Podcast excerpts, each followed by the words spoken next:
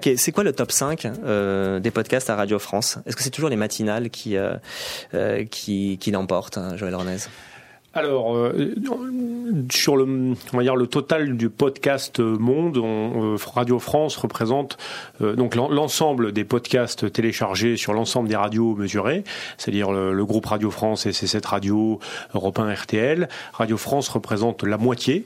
Et sur les émissions podcastées, que ce soit France Culture ou l'ensemble des chaînes du réseau Radio France, c'est souvent et principalement des programmes de connaissances ou historiques. Pour France Culture, le programme le plus podcasté c'est euh, Les Nouveaux De la Connaissance.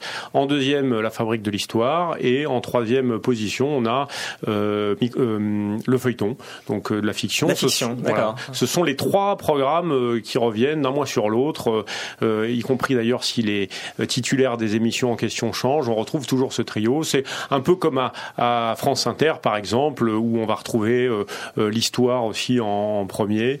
ce sont des programmes que les gens conservent sont des programmes euh, avec une valeur, euh, euh, je dirais, moins. C'est moins des programmes de flux ou d'information qui se périment très vite. C'est plutôt des programmes de conservation qu'on va pouvoir réécouter. C'est assez logique. Philippe Fauvard qui nous demande bon, des éléments statistiques. Est-ce que les podcasts sont toujours en croissance?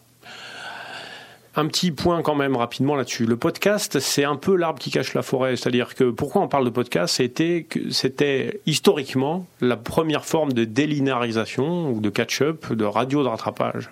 Donc on a commencé par le podcast, euh, donc notamment euh, ça a été très fortement développé et poussé par Apple avec iTunes euh, et iPhone, etc. mais unique, mais à l'époque c'était la seule forme de, de, de, rattrapage de radio. Aujourd'hui, ça continue à croître, mais on a assiste quand même euh, au retour en force de l'écoute en stream, euh, ou ce qu'on appelle également AOD, Audio on Demand, c'est-à-dire la possibilité d'écouter le son sur nos sites et applications sans forcément avoir besoin de le télécharger. On assiste là à la même tendance euh, qu'on peut voir aussi dans la musique, puisqu'aujourd'hui on a moins besoin de garder physiquement le fichier mmh. sur son disque dur que de pouvoir y accéder. Et donc c'est effectivement le principe de iTunes versus donc Deezer ou Spotify l'essentiel est pouvoir y accéder. Donc aujourd'hui, le podcast, c'est-à-dire le téléchargement de fichiers, est relativement stable. On progresse marginalement, soit parce que on va euh, augmenter le marché, on, va, travailler mieux le marketing de nos offres, la distribution, etc. Euh, et également parce qu'on va rajouter du contenu. C'est vrai que sur France Culture, euh, on, a aujourd'hui 140 podcasts différents. On en avait la moitié il y a deux ans. Et puis on, va, on a pu aussi prendre des droits en janvier sur les podcasts des émissions musicale, ce qu'on n'avait pas auparavant. Donc ça augmente l'inventaire et mécaniquement ça augmente le nombre de téléchargements. Euh, aujourd'hui, ça, augmente d'une année sur l'autre, clairement, euh, mais c'est pas des courbes de progression qui sont au même titre que les usages qui sont faits ailleurs. Et pourquoi est-ce que vous pensez que les gens continuent euh, à télécharger alors précisément que l'offre de réécoute est de plus en plus facile et puis on peut réécouter plus longtemps qu'on ne peut télécharger, etc il y a, euh, ça correspond quand même à un usage. Vous avez encore besoin de posséder physiquement le fichier offline pour l'écouter donc hors ligne, pardon, donc en balado diffusion si vous mmh. préférez. Euh, alors que si vous devez écouter euh, en stream, il vous faut être sur une connexion sur ordinateur qui représente que 60% des écoutes de podcast, euh, parce qu'en mobile, vous allez être éventuellement bridé par des débits qui sont pas suffisants, ou vous allez plomber votre forfait, etc. Donc aujourd'hui, c'est vrai que ça représente un usage important, euh, mais je dirais que ça va être transparent. On va continuer à parler de podcast pour désigner l'ensemble de la radio de rattrapage, qu'elle soit physiquement téléchargée ou qu'elle soit écoutée à distance. Et, aujourd'hui, finalement, la question de où est-ce qu'est le fichier va être de moins en moins intéressante et de mmh. moins en moins suivie et comprise par les utilisateurs. Euh, le podcast, faut se rappeler ce que c'est. Étymologiquement, euh, en tout cas historiquement, c'est l'abonnement à un, flux euh, autour d'une thématique ou d'une émission. Donc vous avez et donc c'est le fait de pouvoir avoir en push automatiquement les nouvelles arrivées, euh, les nouvelles les nouvelles publications. Euh, mais c'est vrai que tout ça se virtualise, ça c'est clair. Et alors Philippe Fauvarc toujours pose une question qui est intéressante. C'est quoi le coût pour Radio France de ces serveurs? Parce qu'évidemment, tout ça, comme toujours, alors je sais pas si vous le connaissez précisément, mais est-ce que c'est un coût important ou pas? C'est qu'évidemment, tout ça, c'est relié à l'idée que, que Internet, les réseaux, c'est pas de l'immatériel, qu'il y a un moment où les, les, choses sont quelque part, et que ce quelque part, c'est une forme d'espace qu'on loue ou qu'on achète, et que ça coûte de l'argent. Et la question même était plus précise, il dit la comparaison du coût des serveurs et du coût des radioémetteurs. Alors je sais pas si vous savez ça précisément, mais j'imagine que ça oblige le fait de mettre de plus en plus d'émissions euh, en bon soit en podcast soit en streaming à disposition, etc. J'imagine que, ça oblige à occuper de l'espace, euh, que ça coûte de l'argent Radio France. Ah bien sûr, euh, forcément que ce soit pour la diffusion donc de la radio en broadcast en FM, donc qui est le moyen par exemple de nous écouter en ce moment majoritairement pour donc plus de 98% de, l'écoute hein, aujourd'hui, ça coûte de l'argent. Il y a plusieurs fournisseurs dont TDF, Towercast, etc. Et on paye des factures pour la couverture de l'ensemble des émetteurs. Euh, ça se chiffre en plusieurs dizaines de millions d'euros, je n'ai pas le chiffre précis, mais c'est un chiffre important puisque Radio France, de par son, sa mission de service public, bah, doit disposer de réseaux étendus et servir l'ensemble des gens qui contribuent au service public de la radio. Et pareil sur le web. On diffuse en fait nos programmes sur le web, que ce soit donc en flux, en stream, mmh. que ce soit donc en téléchargement à la demande. Également, on a des offres qui ne sont plus uniquement du son, mais également de la vidéo. Euh, donc le poids des fichiers d'ailleurs augmentant toujours. On, a aussi des applications, euh, puisque derrière il y a des sites web, qui, il y a des plateformes, etc. Tout ça euh, a euh, un coût. Euh, c'est évidemment des coûts qu'on s'efforce de maintenir de, de, et de gérer plutôt à la baisse en essayant de renégocier régulièrement ça, mais ça, c'est des montants qui sont relativement importants, dont j'ai pas le chiffre ici précis, mais c'est plusieurs centaines de, de milliers d'euros. Donc c'est quand même beaucoup moins que la radio. À, à, des dizaines de millions. C'est beaucoup moins, mais c'est aussi en proportion. Euh, si, si, vous comparez, grosso modo aujourd'hui, euh, il y a à peu près 8% des utilisateurs, un jour moyen de semaine, qui vont utiliser au moins une fois dans la journée un support numérique pour l'écoute de la radio. Et 92 donc pour cent qui écoutent. Mais ça veut dire que c'est souvent d'ailleurs la même personne qui le matin va écouter sur son iPhone, dans sa voiture en broadcast, et puis au bureau sur son ordinateur, et le soir en broadcast. C'est-à-dire qu'en fait, on n'a pas des populations numériques et des populations analogiques. On a ah des populations qui utilisent en fonction du moment et, de l'usage. Et c'est vrai que du coup, euh, ces 8%, ils valent plus plus que leur valeur nominale. C'est-à-dire que c'est dans la relation de service et de continuité de service avec l'auditeur, l'internaute. Par ailleurs, je rappelle que nos offres numériques ne sont pas constituées uniquement de flux audio. C'est constitué d'interactivité, c'est constitué de contenu texte, de vidéo. Il faut savoir que l'éventail de la radio s'élargit. On n'est plus uniquement un producteur, diffuseur de flux audio linéaire. On est également producteur, on en a parlé des podcasts. Donc, euh, on est producteur et diffuseur de flux audio linéaire et non linéaire, mmh. mais également de vidéo, mais également d'interactivité. On a aussi un boulot à faire sur la conservation et l'exploitation de nos archives, etc. Donc, c'est vrai que l'éventail s'est beaucoup élargi. Évidemment, tout ça, pour revenir à votre question de départ, ça coûte de l'argent. Il y a des serveurs, on a des prestataires, euh, on fait des appels d'offres puisqu'on est soumis aux règles d'appel d'offres euh, pour pouvoir justement disposer d'espaces serveurs, de stockage et voilà. Alors euh, Aliénor 77310 sur Twitter pose une question fondamentale, dit-elle.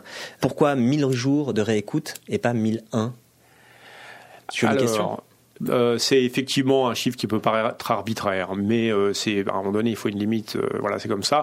Vous avez grosso modo, on, on, on dispose de droits pour donc les, les, droits sont auprès de qui? De quoi on parle quand on parle de droits? C'est les producteurs des émissions, tels que vous par exemple, mhm. Xavier, c'est les journalistes, euh, c'est aussi euh, les auteurs représentés par les sociétés d'auteurs euh, comme la SACEM, des, euh, donc des dramatiques ou des, de la musique qu'on entend à l'antenne, etc. L'ensemble de ces gens sont représentés au, par des sociétés de gestion collective et euh, pour diffuser par exemple sur les antennes en broadcast, on, on, on paye des droits à mhm. ces sociétés qui sont ensuite redistribuées. Vous devez toucher euh, peut-être euh, quelques euros, par, an euh, pour donc la version non linéaire de ce programme. eh bien, c'est la même chose. Il faut disposer de ces droits auprès de l'ensemble de ces sociétés, de l'ensemble de ces ayants droit qui sont représentés. Donc, vous en avez peut-être une dizaine puisque ça va des, des éditeurs de partitions des morceaux de musique, ça va effectivement aux interprètes, aux compositeurs dramatiques, etc. Aux écrivains pour donc, avec ces sociétés, on négocie. On a donc augmenté évidemment la durée d'exposition des programmes.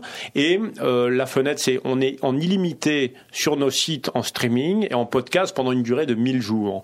c'est vrai que c'est aussi qu'on n'a pas vocation à être à la fois un service de diffusion et d'archives. C'est-à-dire qu'au-delà de trois ans, un certain nombre de programmes, on peut considérer qu'ils passent du côté archive et à ce moment-là qu'on doit travailler comme des archives, c'est-à-dire isoler les matériaux qui restent intéressants pour les remettre dans des nouvelles productions, euh, mais que euh, diffuser le, programme in extenso a moins d'intérêt et nous oblige du coup à augmenter nos capacités de stockage, mmh, nos indexations, etc. Voilà. Euh, alors trois ans, c'est pas mal déjà quand même. Il y a non, non, non, mais c'est pas mal. Moi, je, je, me fais juste le relais de tout ça. Hein. Fut un temps, on faisait de la radio et les émissions disparaissaient immédiatement après leur diffusion, et ce temps n'est pas si lointain. Euh, sur le site de France Culture, euh, Radio Fange pose une question pourquoi le traitement graphique du site de France Culture est-il aussi moyen, aussi mal calé, aussi amateur? Il, s'est passé la, dernière décennie, entre 2000 et 2010, où euh, cette maison euh, n'a pas forcément, de mon point de vue, et ça n'a jamais été un mystère, euh, a investi suffisamment dans le numérique. Comme a pu le faire par exemple la presse écrite. Euh, si vous regardez les sites web de presse écrite de 97, de 2000, mmh. ils sont pas terribles. Mais évidemment, on peut dire qu'on est en retard de 10 ans. Euh, c'est pas si exact. C'est-à-dire qu'on n'a pas investi suffisamment pendant 10 ans. Donc euh, évidemment, entre-temps, les cycles changent. Donc on a des trains qu'on a loupés. L'information en ligne, c'est vrai que la presse écrite a gagné la bataille. Par contre, évidemment, euh, sur le mobile, par exemple, aujourd'hui, on est bien positionné. Donc ce qui, s'est passé, c'est que il y a eu un tournant aux alentours de 2010 où la maison a décidé d'investir et notamment un des premiers sites qui a été refait. Vous aviez à l'époque un directeur sur cette chaîne qui était Bruno Patino, qui était sensible à la question et il avait donc décidé d'orienter euh, euh, un certain nombre de ressources prioritaires sur ce sujet. Ce site a été refait et à l'époque, euh, il trahissait euh, une certaine ambition, mais entre-temps, euh, les époques vont vite dans le numérique, et c'est aujourd'hui un des sites les plus anciens de la nouvelle génération. Ce qui fait qu'aujourd'hui, d'un point de vue ergonomique, graphique, il souffre d'un certain nombre d'obsolescence, et on va bien évidemment le refaire l'an prochain. Par exemple, ça, ça, ça, relaye une question aussi qui a été pas mal posée par, par les internautes, qui est celle du moteur de recherche interne au site de France Culture. C'est-à-dire que beaucoup se plaignent du fait que quand on essaye de trouver, je sais pas, la trace du passage de quelqu'un sur France Culture, on met, euh, on cherche son nom dans le moteur de recherche interne de France Culture et que ce qui arrive, ça n'est jamais ce qu'on cherche. Oui, euh, ça aussi, on peut le dire, euh, je peux en parler qu'avec une grande humilité et en présentant mes excuses aux, internautes et auditeurs. La qualité du moteur de recherche, hein, qui est un outil qui s'appelle Antidote, n'est pas suffisante. et donc aujourd'hui, il est plus aisé d'utiliser Google avec une recherche site de points, 3W France Culture et la séquence de mots que vous cherchez que le moteur lui-même. C'est évidemment quelque chose qu'on a détecté. C'est évidemment euh, quelque chose qui est soumis par les internautes régulièrement dans les plaintes. Et c'est évidemment quelque chose qui va changer puisque on est en train d'upgrader, donc de passer à la version actuelle, euh, donc euh, la version du moteur de recherche, mmh. qui nous permettra pas forcément d'obtenir un niveau de performance égal à celui de Google, mais au moins un niveau de réponse euh, plus logique, de meilleure qualité, avec des classements par pertinence, par date, ce qu'on n'a pas aujourd'hui. Parce que euh, c'est quelque chose sans doute à préciser, euh, Joël René, c'est que ça coûte cher et c'est compliqué. C'est compliqué et ça coûte cher un moteur de recherche. Bah, de toute façon, tout ce qui est numérique aujourd'hui est compliqué et coûte cher, surtout pour des maisons comme la nôtre, dans un paradigme technologique qui était celui de la radio, qui a finalement assez peu changé en 50 ans à part la FM, la stéréo et la numérisation de la production, que d'ailleurs l'auditeur n'a pas vu, il y a à peu près rien qui a changé. Il faut se rappeler. On a toujours d'ailleurs un taux d'adhésion, de pénétration de la radio euh, qui, est, qui, est, excellent. C'est aujourd'hui un média qui se porte bien, mais ça n'a pas changé. Vous allez dans une brocante, vous achetez un poste euh, de radio Sony, euh, Radiola des années 70, vous arrivez chez vous, vous le branchez, il va marcher. Vous écoutez la radio. Faites ça avec un ordinateur. On fait là aujourd'hui une émission dans un studio qui est un studio qui n'a pas sans doute pas changé depuis les années 70 non plus. Un, petit côté Formica euh, qui donne du, charme. Mais c'est vrai que euh, aujourd'hui sur les sur Internet, avec euh, les cycles d'évolution permanents, la loi de Moore, les nouveaux systèmes d'exploitation qui changent, les nouveaux périphériques, on est obligé d'investir souvent. Et c'est vrai qu'on a dû nous s'adapter. Et c'est donc en, en, quoi on s'est engagé donc depuis un an et demi où on travaille activement sur ce sujet. On adapte aussi nos cycles de production, voilà, pour tout sans arrêt mettre à jour. Et c'est vrai que le moteur de recherche, on est encore en train de courir derrière et on devrait, d'ici, dans, le courant de l'année 2013, se rétablir et être enfin dans un rythme, je dirais, en résonance avec les évolutions.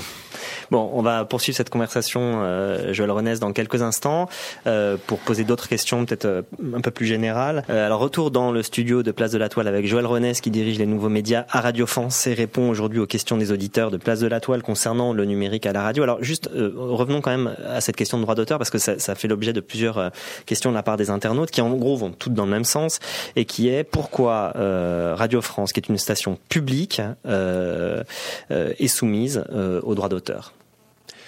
Alors on n'est pas soumis hein, au droit d'auteur. Enfin, je veux dire, il faut pas prendre le droit d'auteur euh, comme, euh, je dirais, une, euh, une contrainte ou une menace. c'est, on est un diffuseur. Le boulot d'un diffuseur, c'est quoi? C'est de produire des programmes, de leur faire rencontrer un public en les distribuant, donc auparavant uniquement en broadcast, puis maintenant avec tout ce qu'on a évoqué tout à l'heure hein, par les nouveaux réseaux, et également de gérer des droits, puisque pour produire ces programmes, vous êtes obligé d'investir dans la production. Vous payez soit des salaires de journalistes, soit des cachets à des producteurs ou à des euh, brillants chroniqueurs. Euh, donc tout ça, c'est bien de l'argent que vous payez à des auteurs. Et ces auteurs, ils ont des intérêts. Euh, d'abord, d'abord, il faut il faut bien payer la création. Je veux dire, c'est bien beau. donc mais on de est la, payé. oui, mais nous, on est payé en, au cachet. Pourquoi est-ce qu'en fait Donc ça, c'est la première. Mais oui, mais depuis Beaumarchais, les auteurs se sont organisés pour aussi faire valoir leurs droits sur les utilisations secondaires. Donc c'est vrai qu'il y a des droits voisins, il y a tout ça. Et donc aujourd'hui, les auteurs, c'est pas il euh, euh, y a une législation qui effectivement euh, oblige les diffuseurs pour leur activité, non pas de production mais de diffusion, à, cotiser à ces sociétés pour la rémunération des utilisations secondaires. C'est la loi, on y est soumis comme les, les, les, réseaux privés, comme les télévisions, comme les journaux, tout le monde est soumis à, à ça. Donc c'est ensuite une histoire de négociation. Tout se passe de gré à gré entre les auteurs et les sociétés qui vous représentent. Peut-être Xavier, vous émargez à la SCAM ou à, Moi, à la SCAM. Et ben les SCAM sont nos interlocuteurs. Et quand il s'agit de disposer des droits, euh, ils représentent les intérêts de leurs auteurs et de leurs, leurs sociétaires, pour faire court. Mhm. Et évidemment, derrière, c'est, c'est une question économique. Et donc là, service public ou pas, nous, on, évidemment, en tant que diffuseur, on souhaite avoir euh, une utilisation la plus large possible de ces droits. Parce que le problème qu'on a, c'est qu'on a toujours aussi deux ans de retard. C'est-à-dire qu'on dispose de droits, mais comme il nous faut deux ans pour négocier activement, mhm. parce que c'est un, c'est compliqué. Il y a beaucoup de gens, il y a beaucoup de sociétés, etc. C'est technique. Bon, euh, les, comme les réseaux vont très vite, comme les utilisateurs on peut pas prévoir ce dont on va avoir besoin dans deux ans sur euh, YouTube, sur Dailymotion, sur Facebook, sur le mobile, sur la télé connectée. Donc c'est vrai que nous, en tant que diffuseur, Radio France souhaite avoir la plus large palette possible d'utilisation de droits. Et de l'autre côté, la contrepartie dans les négociations, euh, enfin notre interlocuteur souhaite évidemment défendre les intérêts de ses mmh. sociétaires.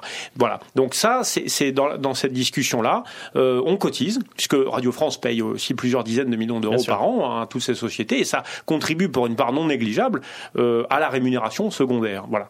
Donc euh, c'est un travail où il y a de la responsabilité des deux côtés. On souhaite promouvoir la création. Et de l'autre côté, les sociétés d'auteurs souhaitent défendre euh, les revenus euh, donc des ayants droit. C'est une discussion sans fin et qui va pour, se poursuivre autant euh, tant que la, la tant que le droit d'auteur ah, vous dites tant que la création durera, je dirais tant que le droit d'auteur existe encore. Euh, plusieurs questions autour de la, du public, disons, du rapport au public et d'une radio sociale ou d'une radio qui intégrerait, disons, d'autres euh, d'autres voix que la voix in, comme le disait un des auditeurs, Capignon sur rue. En gros, à quand une radio sociale? Si tant est qu'on puisse définir ce que c'est qu'une radio sociale. Je précise juste euh, que ça me revient, ça n'exclut pas dans les formes de production qu'on a, pour revenir à votre question précédente, ah, l'utilisation euh, de, de, statuts tels que Creative Commons, ah, Il y, a des contenus en Creative Commons. On, on, serait, il n'y a rien qui contredit le fait qu'on puisse euh, produire une partie de notre production et la mettre à disposition en Creative Commons. Hmm. Euh, c'est pas une pratique. Et d'ailleurs, on utilise sur nos sites un certain nombre de contenus en Creative Commons. Comme c'est des nouveaux usages, on n'est pas encore techniquement tout à fait opérationnel sur le sujet, mais il n'y a pas de contradiction. Hmm. Voilà. Pour votre question, euh, donc qui était la question que vous me posiez. Radio sociale, euh, alors, radio intégrant d'autres voix que la voix euh, du producteur officiel, in, etc. Mais alors, c'est aussi ça, ça n'a pas attendu les nouvelles technologies. C'est-à-dire qu'on parle de social TV aujourd'hui, c'est le mot à la mode. On parle pas de social radio. Pourquoi? Parce que de mon point de vue, c'est un pléonasme. La radio a toujours été sociale. On a intégré l'interactivité dans nos programmes depuis longtemps. Euh, le téléphone sonne, quoi. Hmm. Le téléphone sonne. C'est à l'époque, téléphone était moderne. C'était moderne d'intégrer du téléphone dans une euh, dans une émission de radio. Euh, Aujourd'hui, on le fait avec Twitter. Euh, les, les, émissions de, de, Radio France comme de nos concurrents intègrent des réactions sur Twitter, des commentaires. Est-ce qu'il n'y a pas des moyens même un peu plus, je sais pas, inventifs que de relayer des tweets, même comme je le fais moi. Hein, je... Bah, euh, je dirais que tous les moyens d'interactivité sont bons. Il faut juste utiliser ceux qui sont utilisés par le public. Vous, avez dit tout à l'heure, les gens réagissent sur Twitter, c'est logique, c'est un peu le, le, back channel, c'est-à-dire c'est le, flux euh, de réaction en fait permanent euh, de la radio et de la télé. Euh, c'est un moyen que les gens utilisent maintenant pour commenter. Il y a, il y a cinq ans, c'était en commentaire sous des pages web. Il y a dix ans, c'était avec des forums. Bon, bah, ça change. Bon, bah, nous, notre boulot en tant que diffuseur, c'est faire en sorte qu'ils puissent réagir euh, avec l'outil le plus évident à leur portée. La mobilité nous aide beaucoup là-dessus. Et que, évidemment, on soit présent pour capter ces commentaires et le transformer en valeur éditoriale. Parce que l'interactivité pour l'interactivité, à la limite, ça n'a pas besoin de nous. Euh, mais euh, l'idée, c'est effectivement que euh, on, on, transforme ces commentaires en valeur éditoriale. C'est le cas des questions qui sont posées sur Twitter, etc., etc. Mais ça fait partie des gènes de la radio. Hein. Alors, il y, y, a mille autres questions qui ont été posées. Une qu'on pose pas souvent, et je pense qu'on y reviendra d'ailleurs un jour, concernant l'accès aux aveugles. C'est Soufiane qui, qui est lui-même malvoyant et qui pose cette question. voilà, qu'en est-il de la prise en compte de l'accessibilité aux déficients visuels de l'infrastructure numérique de Radio France. Est-ce que c'est une question que vous posez? Bien entendu, et de toute façon, euh, il y a euh, des lois euh, et des décrets d'application qui obligent l'ensemble des acteurs du secteur public, à, dont on fait partie, à rendre disponibles les contenus en euh, version. Donc c'est tous les lois autour de l'accessibilité. Donc à rendre disponibles ces contenus avec euh, donc les outils permettant aux malvoyants, par exemple, d'avoir accès à nos programmes, notamment renseigner des balises descriptives qui sont interprétées par les, les, les navigateurs en mode vocal. Là, je ne peux également que euh, présenter mes excuses puisque on peut pas dire que la qualité de l'ensemble de nos sites et applications soit totale pour la compatibilité avec les navigateurs en mode vocal. Ça c'est clair. On a des progrès à faire. Mmh. On emploi. Euh, on travaille avec des sociétés spécialisées du sujet, sur le sujet, qui nous aident à améliorer nos dispositifs pour rendre plus facile euh, l'écoute. Notamment notre dernière application Radio France Direct sur iPhone aujourd'hui est compatible avec euh, donc les usages pour les malvoyants. Mais on a beaucoup de boulot à faire mmh. et surtout pour les radios, c'est vrai, c'est quelque chose qui est, qui, est, primordial. Bon, Joël Renez, il y a, il y a mille autres questions qui ont été qui ont été posées par les auditeurs concernant par exemple euh, le direct euh, Quel sens il y a encore euh, à faire du direct? Mais vous avez répondu en disant que 92% des gens écoutaient encore en FM. Il y a la question de la vidéo, mais on a malheureusement j'ai pas le temps de les poser toutes ici et je pense que peut-être on sera obligé de vous faire revenir. Enfin obligé, je dis ravi de vous accueillir une nouvelle fois. Je m'imposerai à nouveau. voilà, tout à fait, comptez sur moi. mais bon, merci d'avoir répondu en tout cas à, une partie de ces questions et j'espère que ça satisfera les auditeurs qui les ont posées. Merci beaucoup d'être passé par ici. Bah, je vous en prie. Et, et à bientôt dans quelques instants. on va parler mm, surabondance d'informations avec Anaïs Saint-Jude, mais tout de suite, la lecture de la semaine.